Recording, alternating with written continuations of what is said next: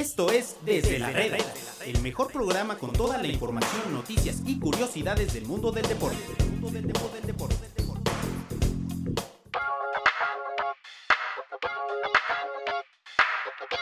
¿Qué tal amigos de Medio Tiempo? Los saludamos en una edición más de Desde la Reda, desde la redacción de Medio Tiempo.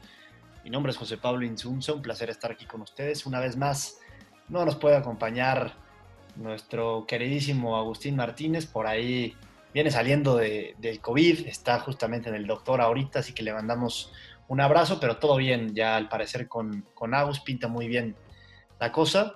Y nos vuelve a acompañar el día de hoy, igual que ayer, el señor Ricardo Baquier. Rich, ya te estás haciendo de la casa aquí también.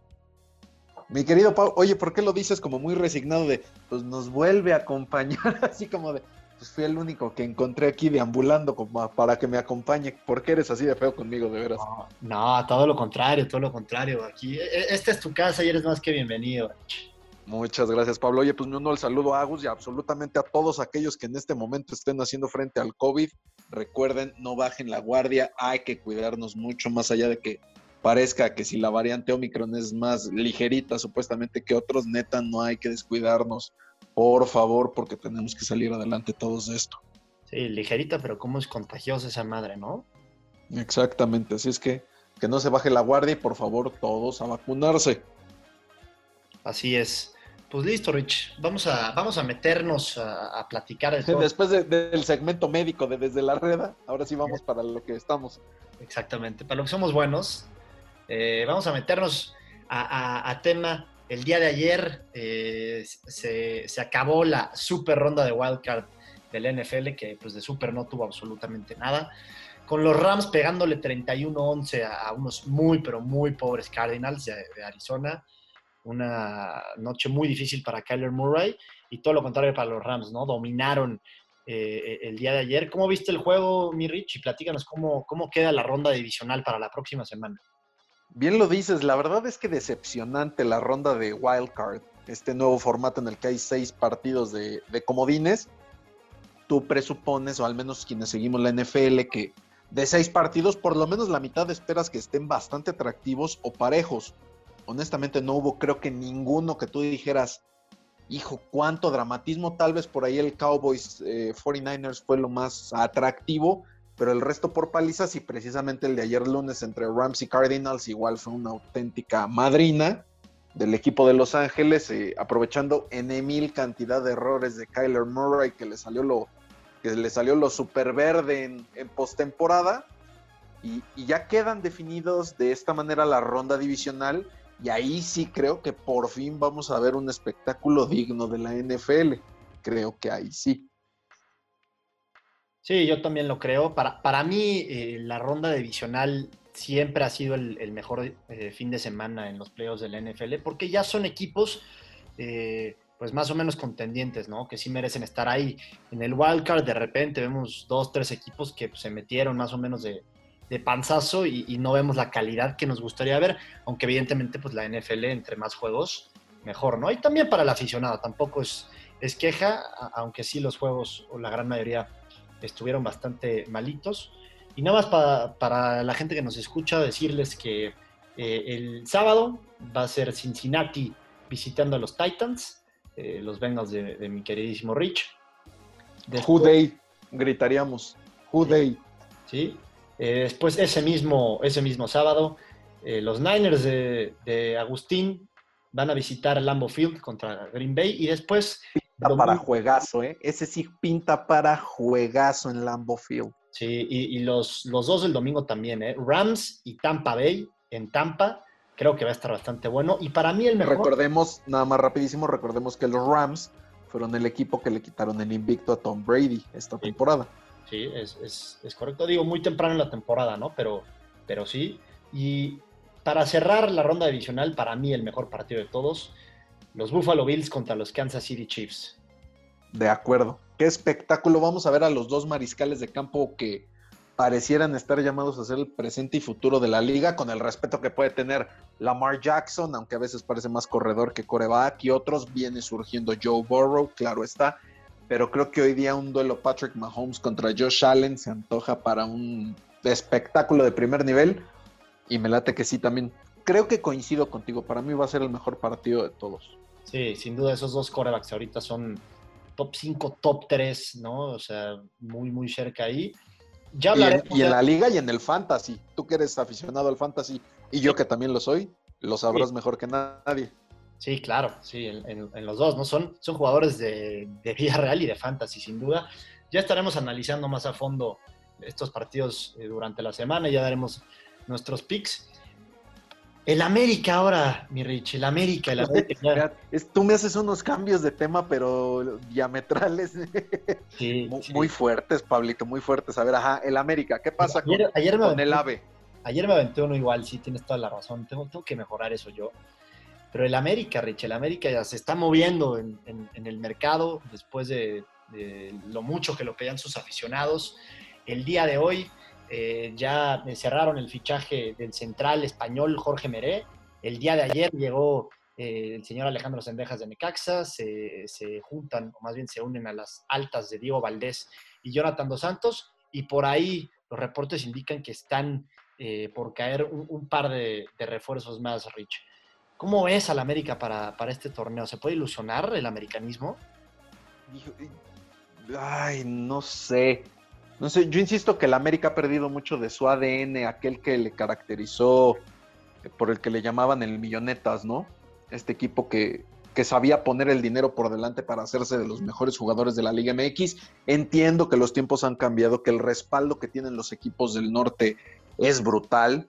Oye, la verdad es que tienen empresas más poderosas que la misma Televisa con el América, pero también la, la apuesta de las Águilas ha cambiado mucho, ¿no? Buscando eh, jugadores jóvenes, no de tan alto perfil como en su momento lo fueron el Piojo López o Iván Zamorano.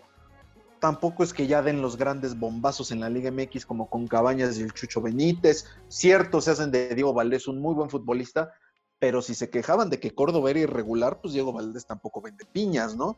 Jonathan Dos Santos, sí, seleccionado mexicano, ya mundialista, pero por algo será que el Galaxy ya ni siquiera lo renovó, ¿no?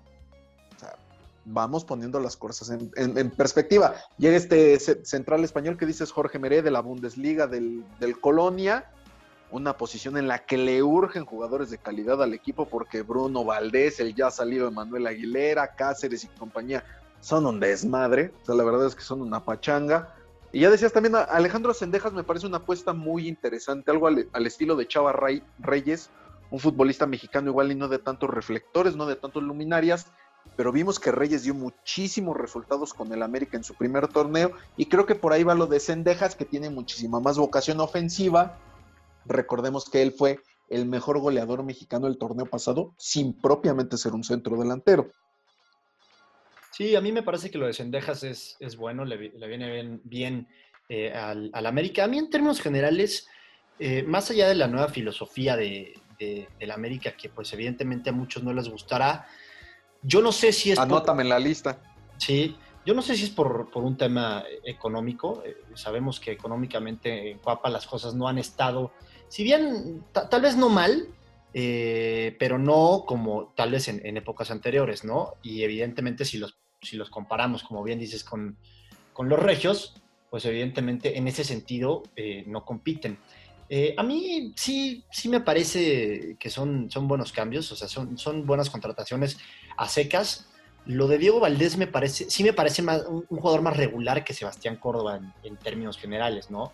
Lo, vimos aparecer en liguillas, ha metido goles importantes con Santos. Creo que sí, sí, eh, es una mejora a lo que venía mostrando la última versión de Sebastián Córdoba. Pero fíjate, yo encuentro una cierta, eh, ¿cómo podríamos decirlo? Eh, decirlo? No sé si ironía o contradicción. Contradicción es la palabra que quería yo encontrar porque dejan ir a Sebastián Córdoba porque dicen que no se acopla al sistema de Solari, ¿no? Sabemos que Solari suele jugar con un, con un 4-3-3, con dos tipos bien abiertos, eh, un, pivote, un contención y dos mediocampistas eh, cercanos a él. Y donde mejor jugaba Sebastián Córdoba era como 10 detrás del 9. Y es la posición que también mejor maneja Diego Valdés. Entonces, ¿dónde lo vas a poner? Si no cabía Córdoba, ¿cómo es que si cabe Valdés? Ahí es donde piensas, más bien es que a Solari pues le cae en la punta del hígado el mexicano y no encontraban cómo deshacerse de él, que también dicen que pues andaba ya medio agrandadito. Sí, sí, de acuerdo. si hablamos ya del sistema, sí Diego Valdés no es la pieza que más encaja. Habrá que ver si hay algún cambio de sistema. Además, por ahí también Diego Valdés puede partir de banda y evidentemente ya después irse metiendo más a zonas interiores, pero obviamente eso ya se lo, se lo dejamos a Solari. Yo creo que, que sí fueron buenos los cambios de la América, porque si te, si te das cuenta, toda la gente que se fue estaba lesionada o, era gente con la que no puede contar mucho el, América, ¿no? ya por fin hicieron esta limpia todo lo que olía a Miguel Herrera, ¿no? Sí, Luis, perdón, Leo Suárez lesionado, Nicolás Benedetti lesionado, eh, por ahí eh, evidentemente el tema de Nico Castillo, lo de Renato Ibarra ni se diga, ¿no? Que estos fueron cuatro elementos que se fueron. Y después se van gente como el Chucho López, como Madrigal, que con todo respeto, eh, pues no tenían nada que hacer en, el América. Y era gente pues de más jerarquía que a mí eso es lo que se me hace que le ha hecho falta al, al América, ¿no? Pasamos de, de, una América de hace algunos años, un par de años, o sea, de verdad no mucho tiempo, de tener a Guido Rodríguez, Mateus Uribe, el mismo Edson Álvarez, eh, gente de muchísima jerarquía, sobre todo para las ligas, a gente pues que no tenía esa, que no tiene esa experiencia o no tiene ese colmillo para, para citas importantes como así lo dicta la historia de la América, ¿no? Entonces, creo que acá ya trajeron eh, gente que puede llegar a pesar un poco más en esas instancias y en términos generales yo sí le doy el visto bueno a, a la directiva de la Pues pregúntale al americanismo cómo anda con Santiaguito Baños, que no lo tragan pero ni en pintura y que me parece si ya se está jugando sus últimas cartas, ¿no? Y en una de esas Solari, porque dos torneos fracasando en cuartos de final, un tercero, honestamente, en el América es insostenible y me vale Pepino que haya dirigido al Real Madrid y que haya jugado con los Galácticos y que a Chuchita la bolsearon. O sea, un tipo que en tres torneos de manera consecutiva no gana con un título con el América y sobre todo las formas que no terminan de convencer y cómo te eliminan en cuartos de final en torneos eh, seguidos, ahí es donde la verdad creo que Solari también se tendría que estar jugando su última carta. Sí, sí, la, presión ya está encima para, para, Santiago Solari, todavía más para Santiago Baños, que sí, el americanismo, la verdad es que está pidiendo su cabeza. Eh, acá ya hizo, digamos, su, trabajo Baños con, las nuevas contrataciones. Vamos a ver qué también. Pero bueno, ya cambiemos de tema, Pablito, que parecemos el burro Van Ranking y el niño Águila acá. Sí, sí, sí. A ver, a ver qué. Yo sí creo que va a andar bien el América este, este torneo. Y, cambiando de tema, pero quedándonos con, temas de fútbol mexicano. El día de hoy eh, hubo mexicanos eh, con, con actividad. Puntualmente, el tema que quiero platicar contigo, mi Rich, Marcelo Flores anotó doblete con, con el Arsenal, allá en, Inglaterra, evidentemente no con el primer equipo, pero ya anotó doblete. El otro día también se hizo presente en, el marcador. Por ahí hoy Diego Laines también tuvo actividad, ocho minutitos en la victoria del, Betis contra el Alavés. Primero con el tema de Marcelo Flores, Rich, ¿cómo ves a este jugador? Eh, por ahí mucha gente pide que, lo convoquen para, esta fecha FIFA o para estos partidos eliminatorios. La verdad es que e, e, es un tipo que se ve diferente, que no tenemos mucho en el, fútbol mexicano. ¿Tú crees que el Tata Martino eh, tenga en mente llevar a, Marcelo Flores primero a las eliminatorias y por ahí crees que se pueda colar a Qatar? El barco de Chelito Flores es comandado por el señor Enrique Martínez y por tu servidor. Me parece que sí es un tipo diferente.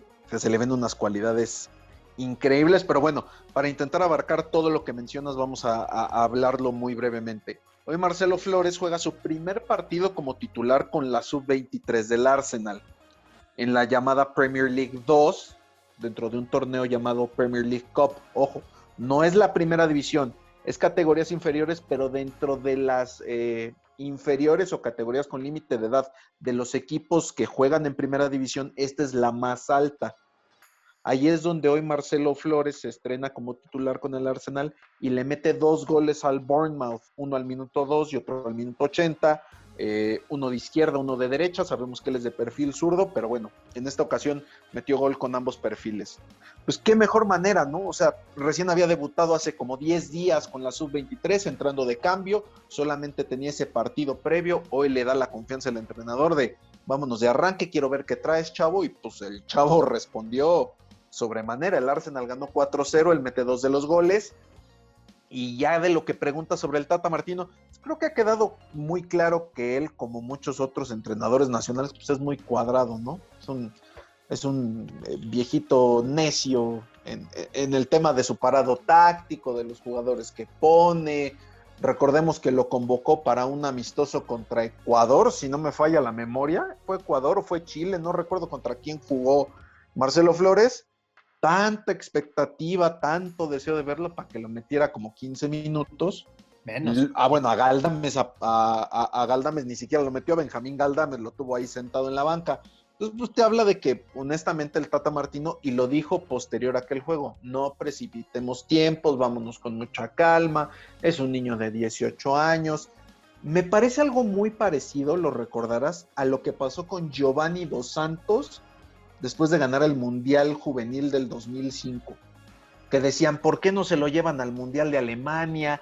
que juegue, este chavo se ve que es diferente, lo mismo decían de Carlos Vela, y en su momento la Volpe dijo, no, pues es que no, o sea, no es lo mismo jugar con 17, 18 años contra gente de tu rango de edad a compararte ya con aquellos que tienen un rodaje importante en primera división. Ojo, no digo que esté en contra, a mí me encantaría ver a Marcelo Flores fogueándose en un nivel más alto, pero creo también por ahí que sí hay cierto proceso que se debe de cuidar y de cumplir es un tema complicado, pero conociendo al Tata Martino, dudo que lo vaya a considerar en partidos oficiales de eliminatorias y mucho menos para el Mundial.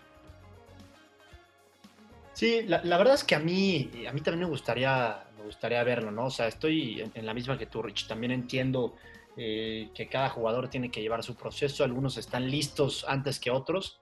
Evidentemente, con, con Marcelo Flores, pues lo sabríamos si le dieran, si le dieran la oportunidad, ¿no? Yo creo que el Tata Martino está en una posición donde sí podría convocarlo y te voy a decir por qué. Porque a pesar de que los últimos partidos eh, o la última mitad de año a México no le fue bien, eh, tampoco está en una posición en la selección mexicana como sí estuvo en, la clasificación para Brasil 2014, ¿no? Donde ahí sí estuvieron a nada de quedar fuera.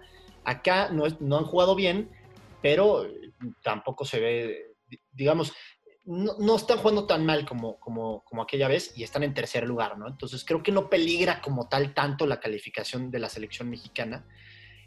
Y podría ser bueno convocarlo porque le daría frescura y le daría algo diferente al equipo del Tata Martino, ¿no? Que en estos últimos meses la verdad es que no se le ha visto nada nuevo ni, ni un jugador que les pueda cambiar la cara. Entonces por eso yo creo que Martino está en una buena posición como para convocar y darle una oportunidad a Marcelo Flores, ¿no? Pero bueno, eso es, esa es mi opinión. Esperemos que se le dé. Pero tú, visto lo, lo que ha mostrado el Tata Martino en su ciclo, que no se sale del librito del 4-3-3, de que para imaginar que puedan jugar juntos Jiménez y Funes Mori o Jiménez y Henry Martín es poco menos que imposible.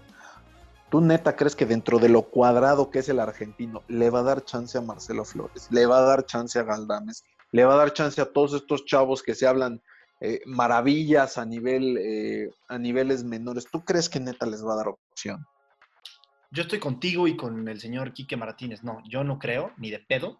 Pero me gusta creer que sí, no, ojalá sí, pero... o sea, no, ni de loco creo, pero sí creo. Si tuviera que apostar, no. Ojalá, espero, espero que, que sí, que le den la oportunidad, pero si tuviera que apostar, la verdad es que no, no creo que, que Martino lo, lo, vaya a hacer. Porque lo dices bien, lo conocemos, ¿no? Pero bueno, esperemos que... Oye, rapidísimo, la, ironía para cambiar de, tema brevemente, si me lo permites. Ya decías de Laines, ¿no? Que recibe como 6, 7 minutos el día de hoy.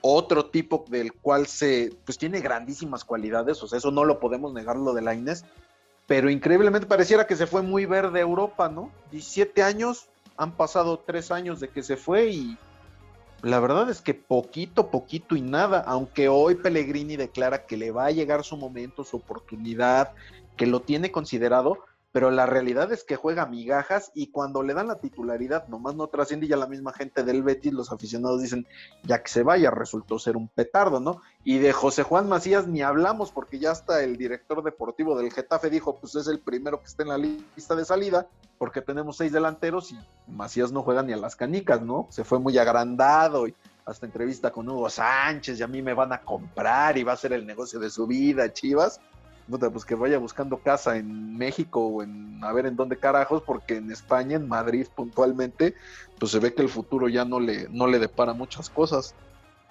Sí, no mames, el bajón de José Juan Macías eh, de verdad es, algo que, no me cabe en la cabeza, sobre todo por, porque es un o sea, pasamos de tener en José Juan Macías a una esperanza de delantero de selección mexicana. Para Qatar y para Qatar. o sea, todo se, todo se fue al carajo desde antes de los Juegos Olímpicos. Ya desde entonces decían que andaba medio volado, que se le estaba creyendo mucho, queda fuera de la lista de los Juegos Olímpicos por lo que supuestamente fue una lesión, aunque yo tengo por ahí otras teorías. Eh, y a partir de entonces se desplomó, desapareció de la faz de la tierra José Juan Macías, y lo cierto es que hoy no juega ni siquiera en el peor equipo de España, porque también siempre aplaudimos que los jugadores mexicanos se vayan a Europa, pero si este tipo no es capaz de jugar en el peor equipo de España, pues ¿para qué está? O sea, para ir a jugar a la liga de Armenia, a la liga de qué? De Grecia, pues la neta, que mejor se regrese a Chivas, o sea. Sí, no. Ya demostró que no le da. Macías, no tiene que regresar al, al, fútbol mexicano. También se fue ahí con un poquito de maña, ¿no? Porque Mitchell estuvo acá en, México en, la etapa donde a Macías le fue bastante bien con León, ¿no? Entonces, Pero peor aún, o sea, tú dices, va a jugar porque es pedido expreso del entrenador. Sí, a pues Mitchell le acabó dando tres, cuatro oportunidades y, el, también el tipo pues, se lesionaba cada que entraba. Sí, no, y, también a Mitchell le fue bastante mal y lo corrieron muy temprano. Y a partir de que se fue Mitchell, creo que Macías no ha tocado la, cancha así. Creo que ya no lo dejan entrar ni a la casa club, güey. No, yo creo que ya ni es parte del Getafe, ¿eh? Y, ya le quitaron hasta el cajón de estacionamiento, yo creo. y, del otro lado, lo que decías de Laines, sí, la, verdad es que es difícil ver a, a, Laines en esta situación. Yo la verdad es que no sé qué tantas oportunidades le pueda dar Pellegrini, porque te puedo dar yo creo que ocho nombres que están por encima de, de Laines, de verdad, ¿eh? te los puedo dar. Está Canales, está Juanmi, está Fekiri y Borja Iglesias, que esos cuatro ahorita son inamovibles. Y después está Aitor, después está Rodri, que son canteranos y que la gente pues se Y la situación del equipo no favorece que entre Laines. Sí, no. Y, también está por ahí William, William José, William José, el centro delantero. Y, y, por último hasta Joaquín, que tiene, ¿qué? 54 años. Yo creo que hasta Joaquín está por encima de Laines, ¿no? Entonces, la verdad es que la tiene complicada eh, para ver minutos Dieguito Laines. Ojalá sí le dé las oportunidades por ahí Pellegrini, pero yo la verdad es que lo, veo muy, muy... y si no que se busque otro equipo. Pero vámonos, si, ah, también, si a Laines no le da para jugar en el Betis, que por más que tenga ahorita una muy buena temporada, no estamos hablando de una de las cinco mejores plantillas de España, pues si tampoco le da para eso, pues que vaya que se busque un equipo de medio pelo en Holanda, en Portugal, pues si para eso es el tope del futbolista mexicano promedio, pues que haga eso. O sea, ¿ya? Sí, ¿Para qué nos hacemos güeyes? Por, el bien de, la carrera de Diego Laines, sí, la verdad es que convendría que, saliera y, que tuviera una, oportunidad en alguna otra liga o en algún otro equipo, pero sí allá, allá en Europa. Y Rich, ya para, acabar el, el, programa del día de hoy, un poquito de NBA, ayer hubo bastante actividad. El día de ayer, Luka Doncic este talentosísimo basquetbolista eh, esloveno, que ya me darás tu opinión de él, llegó a 41 triples dobles eh, en, su carrera.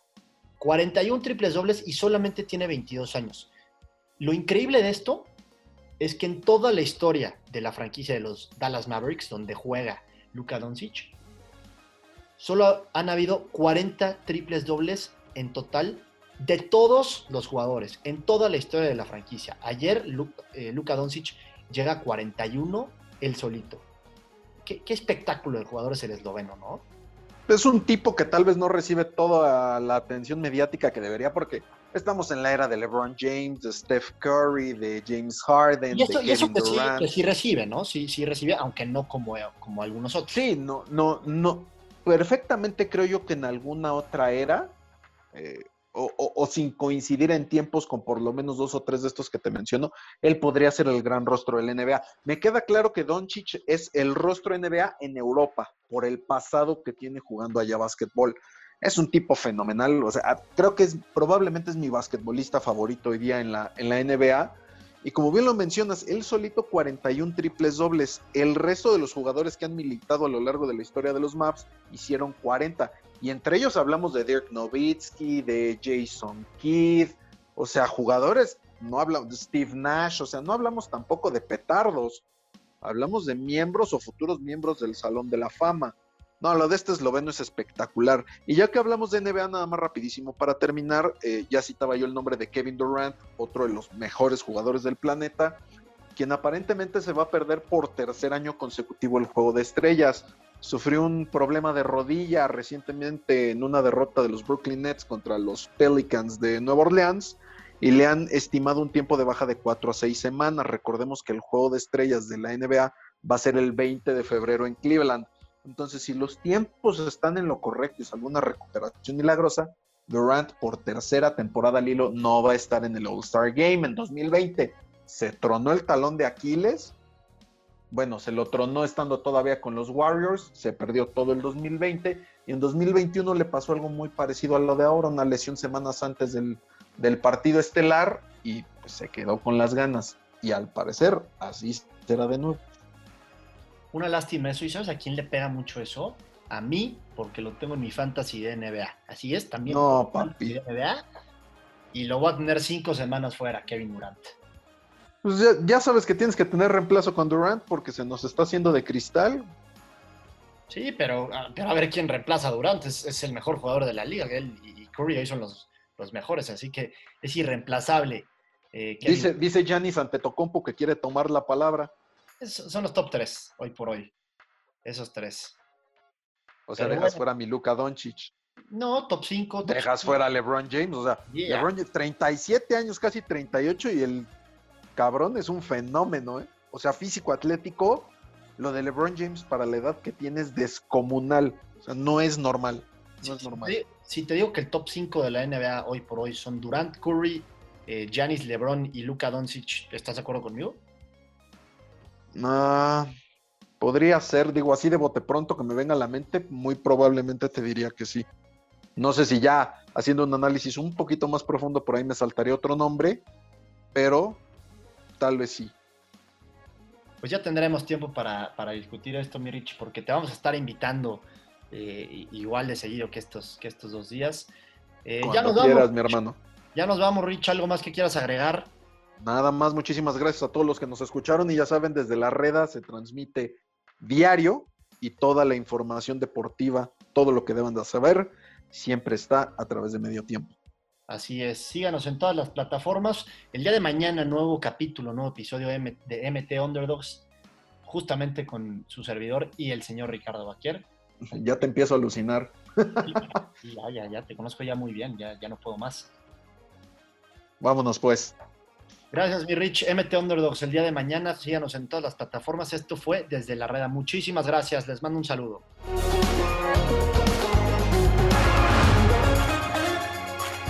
Esto fue Desde la Reda. Los esperamos mañana con más información del mundo del deporte.